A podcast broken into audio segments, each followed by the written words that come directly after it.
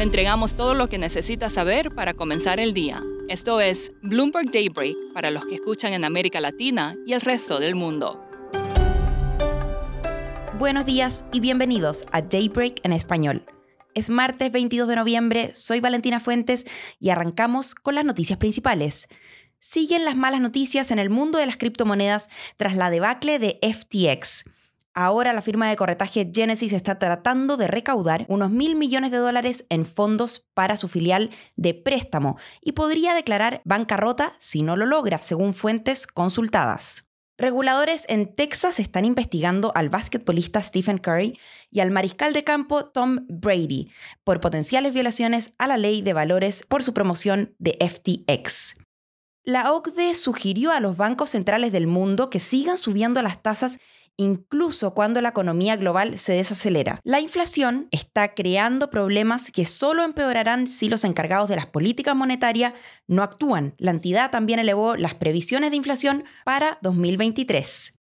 Y vamos rápidamente a noticias corporativas. Insider informó que Elon Musk le dijo al personal restante de Twitter que no planea hacer más despidos ni trasladar su sede a Texas. Las acciones de Zoom caen tras registrar su crecimiento de ventas más lento de su historia.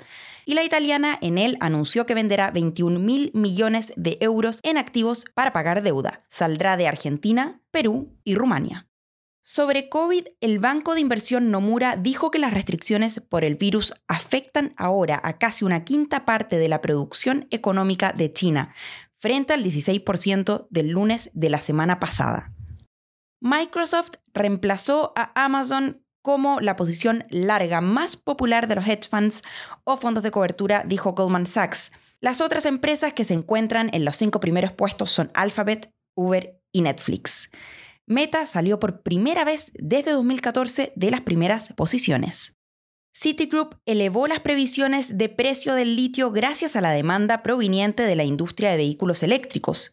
Sin embargo, señaló que podría surgir un superávit nominal en 2023 debido a un menor crecimiento de la demanda y una posible recesión europea. Pasando a América Latina, México informó que las ventas minoristas en septiembre se contrajeron un 0,2% mes a mes y crecieron un 3,3% año a año.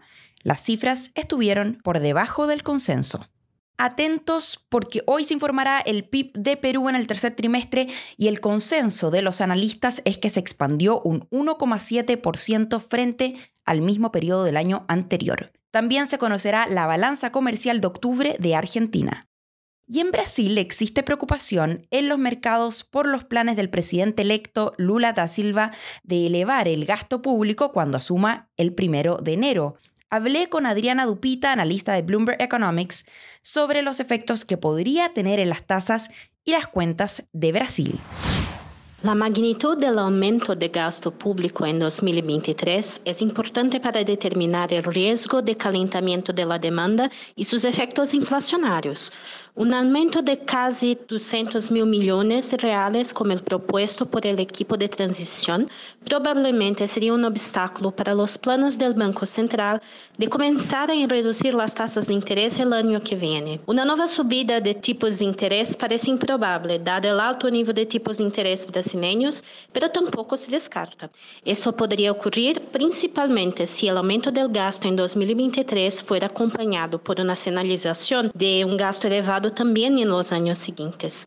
Si el nuevo gobierno volviera a usar bancos estatales para otorgar crédito subsidiado, reduciendo la eficiencia de la política monetaria, o si el escenario internacional se deteriorara sustancialmente. Adriana, ¿quiénes suenan como potenciales ministros de Economía de Lula? El nuevo ministro de Hacienda tiene una, misión complicada, entregar rápidamente una propuesta de cambio en las reglas fiscales que el mercado entienda y acepte y que el Congreso apruebe. Creo que esto requiere dosis equivalentes de experiencia previa de gobierno, tránsito político y conocimiento del mercado, y esa es una combinación muy, muy difícil de encontrar.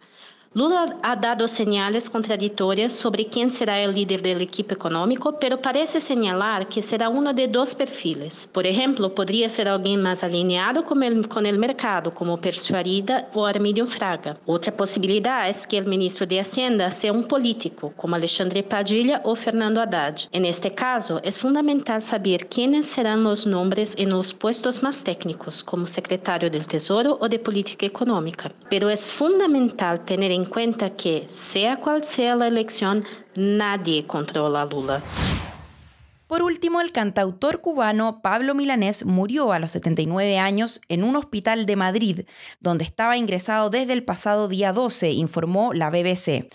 Uno de los principales nombres de la llamada Nueva Trova Cubana, el autor de Yolanda y Yo pisaré las calles nuevamente, fue inicialmente un entusiasta de la Revolución Cubana, pero en los últimos años se había vuelto una voz crítica del gobierno de Cuba.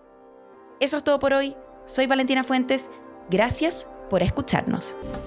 Para conocer todas las noticias que necesita para comenzar el día, revise Daybreak en la app Bloomberg Professional, donde puede personalizar las noticias que desee recibir. También puede suscribirse a la versión solo audio en Spotify, Apple Podcasts o la plataforma de su preferencia. Eso es todo por hoy. Escuche de lunes a viernes Bloomberg Daybreak.